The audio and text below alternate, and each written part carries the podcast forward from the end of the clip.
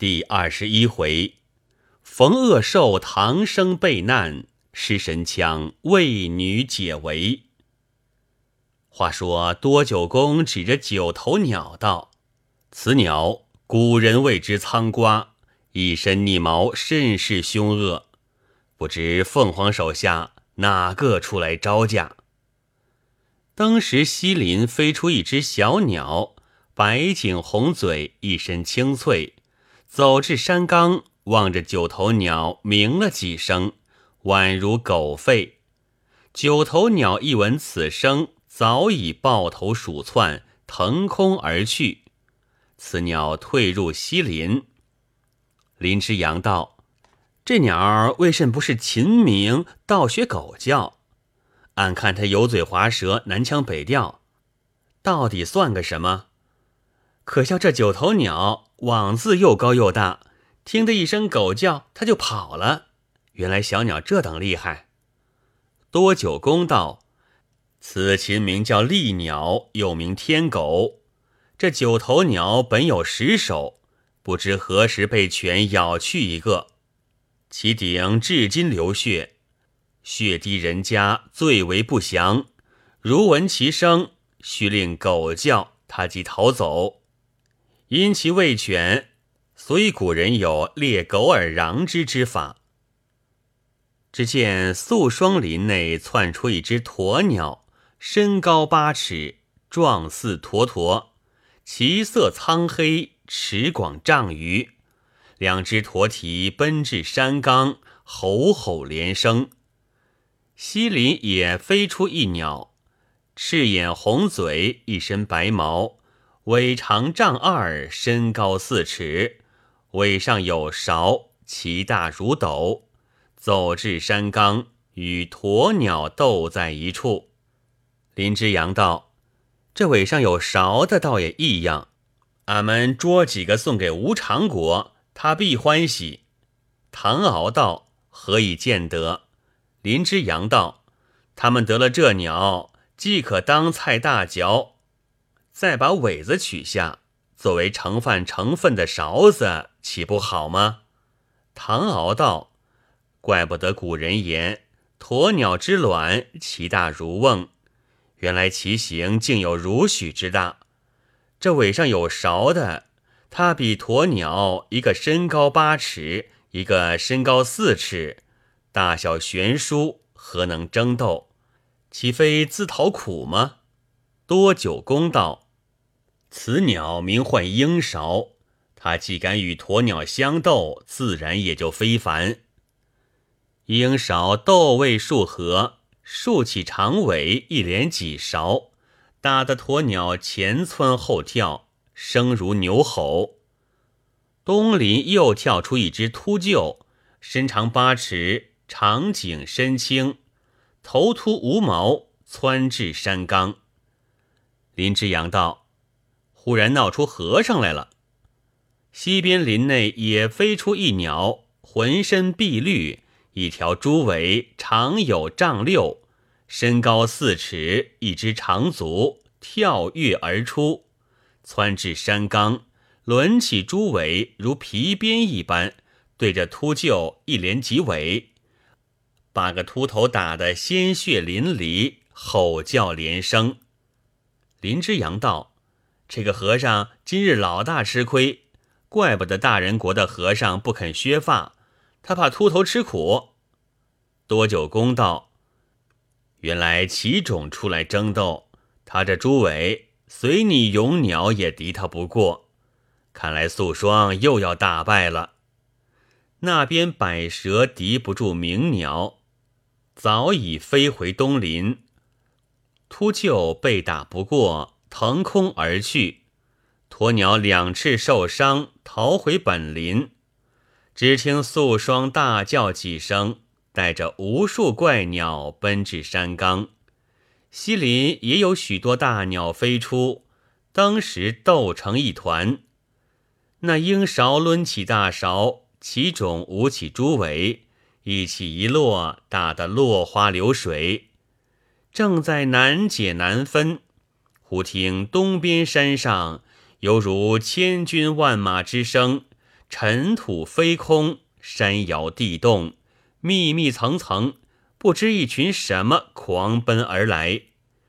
当时众鸟飞腾，凤凰素霜也都逃窜。三人听了，忙躲丛林深处，细细偷看，原来是群野兽从东奔来。为首其状如虎，一身青毛，钩爪巨牙，迷耳昂鼻，目光如电，声吼如雷。一条长尾，尾上绒毛，其大如斗。走至凤凰所栖林内，吼了两声，带着许多怪兽，浑身血气窜了进去。随后一群怪兽赶来，也是血迹淋漓。走至素霜所栖林内，也都窜入。为首一兽，浑身青黄，其体似君，其尾似牛，其足似马，头生一角。唐敖道：“请教九公，这个独角兽自然是麒麟，西边那个青兽可是酸泥？”多九公道：“西林正是酸泥。”大约又来骚扰，所以麒麟带着众兽赶来。只见酸泥喘息片时，将身立起，口中叫了两声，旁边窜出一只野猪，扇着两耳，一步三摇，倒像凤令一般，走到跟前，将头伸出，送到酸泥口边。酸泥嗅了一嗅，吼了一声。把嘴一张，咬下猪头，遂将野猪吃入腹中。林之阳道：“这个野猪，据俺看来，生得甚觉谦吝，哪肯真心请客？他的意思不过虚让一让。哪知酸泥并不推辞，竟自淡了。原来酸泥腹肌，大约吃饱就要争斗了。”正自指手画脚谈论酸泥，不意手中那个细鸟忽有鸣声震耳，连忙用手乱摇，哪肯住声。酸泥听了，把头扬起，顺着声音望了一望，只听大吼一声，带着许多怪兽一起奔来，三人吓得四处奔逃。多九公喊道：“林兄！”还不放枪救命？等待何时？林之祥跑得气喘吁吁，弃了细鸟，迎着众兽放了一枪。虽然打倒两个，无奈众兽密密层层，毫不畏惧，仍旧奔来。多久公道：“我的林兄，难道放不得第二枪吗？”林之阳战战兢兢，又放一枪。好像火上浇油，众兽更都如飞而至。林之阳不觉放声哭道：“只顾要看私斗，哪知酸泥腹肌要吃俺肉？吴起国以土当饭，他是以人当饭。俺闻秀才最酸，酸泥如怕酸雾倒牙，九公同妹夫还可躲着灾难，就只苦杀俺了。请客就到跟前。”只要把口一张，就吞到腹中。这酸泥肚肠，不知可像无常国？但愿吞了，随即通过，俺还有命；若不通过，存在里面，就要闷杀了。唐敖正朝前奔，只觉身后鸣声震耳，回头一看，酸泥相离不远，竟向身后扑来，不由手慌脚乱。无计可施，说声不好，一时着急，将身一纵，就如飞舞一般窜在空中。众兽都向多林二人扑去，二人唯有叫苦，左右乱跑。忽听山岗上呱啦啦如雷鸣一般响了一声，一道黑烟比剑还急，直奔酸泥。酸泥将身纵起，方才躲过。转眼间，又是一声响亮，酸泥躲避不及，当时打落山上。众兽瞥了多林二人，都来维护酸泥。只听呱啦啦，呱啦啦，响亮连声，黑烟乱冒，尘土飞空，满山响声不绝，四处烟雾弥漫。那个响声如雨点一般滚将出来，把些怪兽打得尸横遍地，四处奔逃，霎时无踪。麒麟带着众兽也都逃窜。唐敖落下，林之阳跑来道：“妹夫当日吃了孽空草，窜得高高的，有处躲避，竟把俺们撇了。幸亏俺有枪神救命，若不遇着枪神，只怕俺同九公久已变成酸泥的浊气了。”唐敖道。当日小弟在东山口手捧石碑，还能窜空；今日若将二位驮在肩上，大约也可窜高。无奈你们相离过远，酸泥紧跟身后，哪里还敢迟延？舅兄只顾要将细鸟带回船去，刚才被他这阵乱叫，以致众兽闻风而至，几乎性命不保。多九公也走来道。这阵连珠枪好不厉害，若非打倒酸泥，众兽岂能散去？此时烟雾渐散，我们前去找那放枪之人，以便拜谢。只见山冈走下一个猎户，身穿青布箭衣，肩上担着鸟枪，生得眉清目秀，齿白唇红，年纪不过十四五岁。虽是猎户打扮，举止甚觉秀雅。三人忙上前下拜道：“多谢壮士救命之恩，请教尊姓，贵乡何处？”猎户还礼道：“小子姓魏，天朝人士，因避难寄居于此，请教三位老丈尊姓，从何到此？”多林二人把名姓说了。唐敖忖道：“当初魏思温、薛仲章二位哥哥都以连珠枪出名。自从敬业兄弟兵败，闻得拒逃海外，此人莫非思温哥哥之子？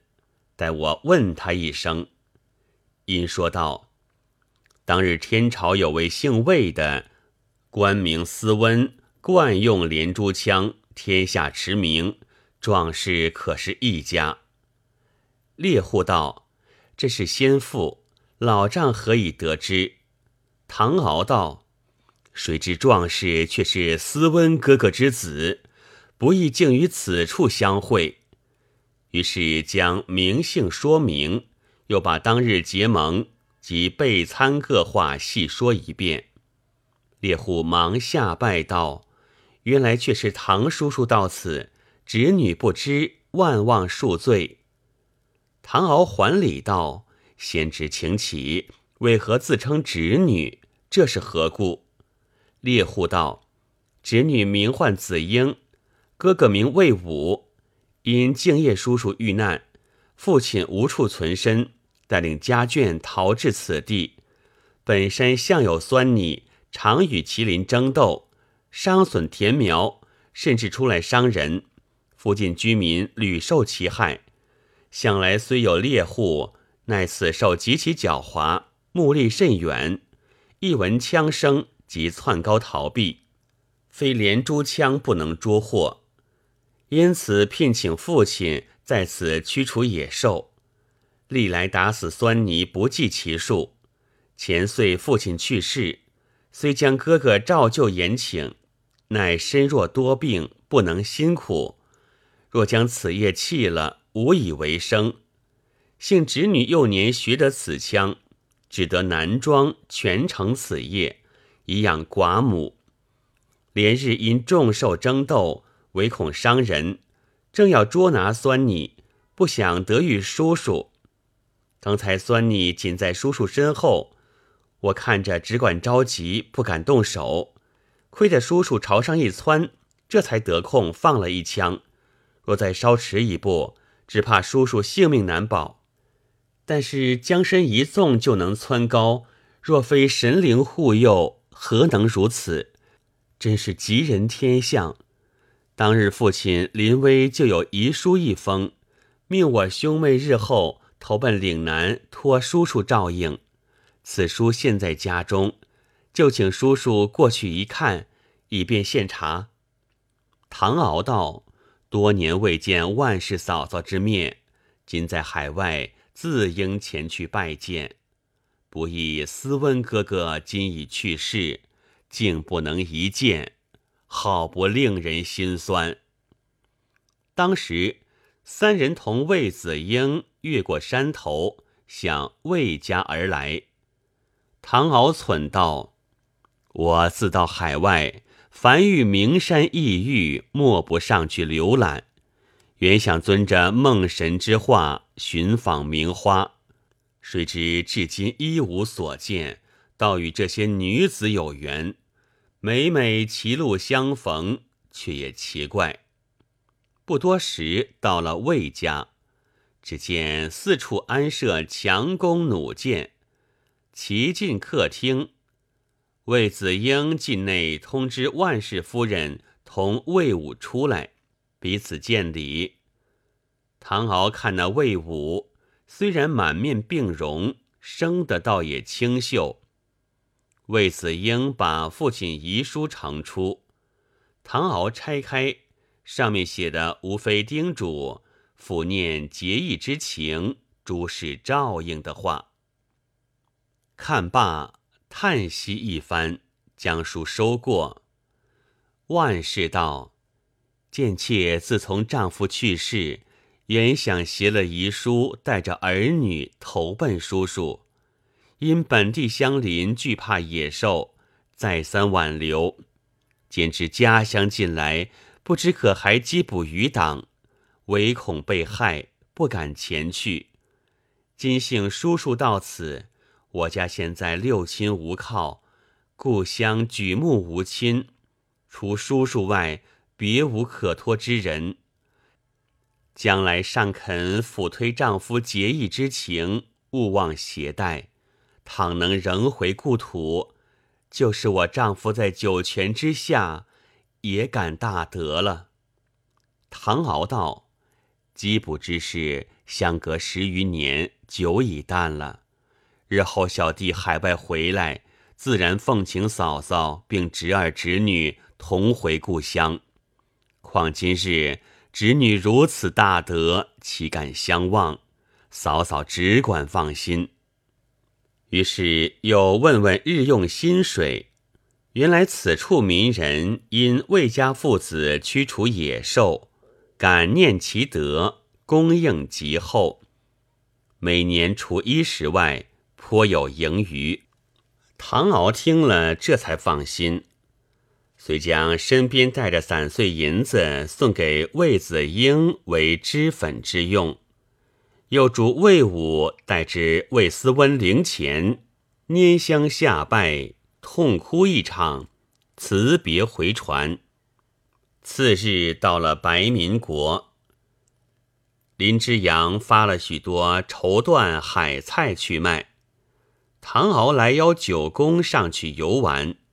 多久公道，此处人烟甚广，地方富厚，语言也与我们相同。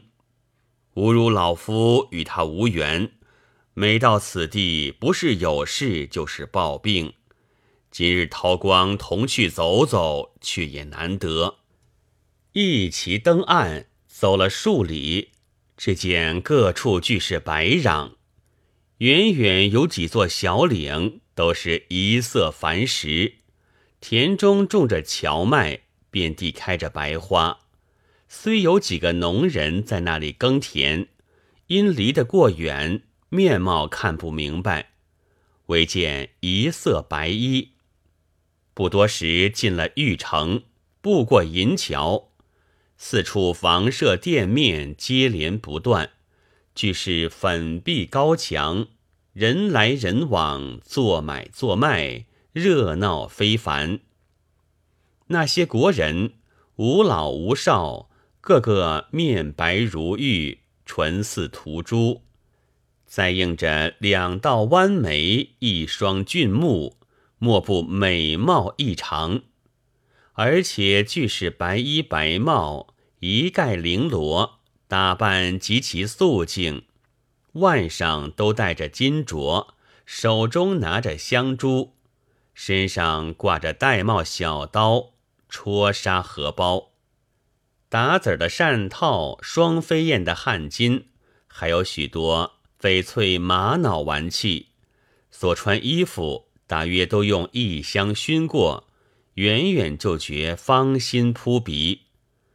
唐敖此时如入山阴道上，目不暇给，一面看着，一面赞不绝口道：“如此美貌，再配这些穿戴，真是风流盖世。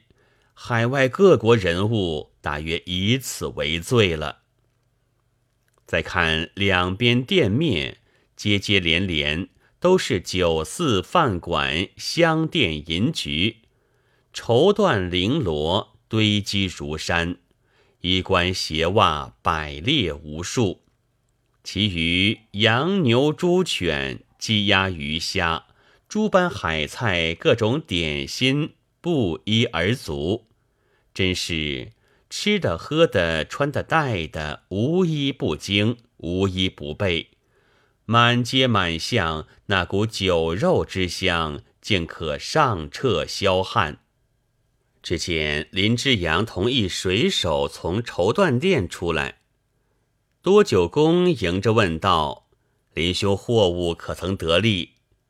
林之阳满面欢容道：“俺今日托二位福气，卖了许多货物，利息也好。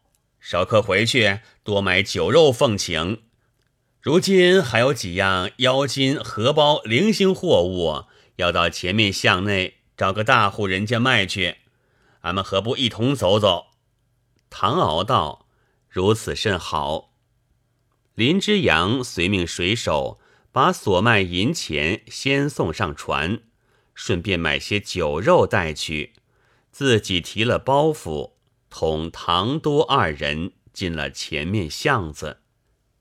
林之阳道：“好了，前面那个高大门楼，想是大户人家。”走到门前，是指里面走出一个绝美后生。林之阳说之来意，那后生道：“既有宝货，何不请进？我家先生正要买嘞。”三人刚要举步，只见门旁贴着一张白纸，上写。学蜀两个大字，唐敖一见，不觉吃了一下，道：“九公，原来此处却是个学馆。”多九公看了也吓一跳，又不好退回，只得走进。那后生见他们进来，先到里面通信去了。唐敖向多九公道：“此处国人生得清俊。”其天资聪慧，博览群书，可想而知。我们进去，须比黑齿国加倍留神才好。林之阳道：“何必留神？据俺愚见，总是给他福德之。”三人进内，来至厅堂，里面坐着一位先生，戴着玳瑁边的眼镜，约有四旬光景。还有四五个学生都在二旬上下，一个个品貌绝美，衣帽鲜明。那先生也是一个美丈夫，里面诗书满架，笔墨如林。厅堂当中悬一玉匾，上写“学海文林”四个泥金大字，两旁挂一幅粉尖对联，写的是。言六经以训示，扩万妙而为师。唐敖同多九公见了这样模样，不但脚下轻轻举步，并且连鼻子气也不敢出。唐敖轻轻说道：“这才是大帮人物，一切气概与众不同。相形之下，我们又觉有些俗气了。”走进厅堂，也不敢冒昧行礼，只好侍立一旁。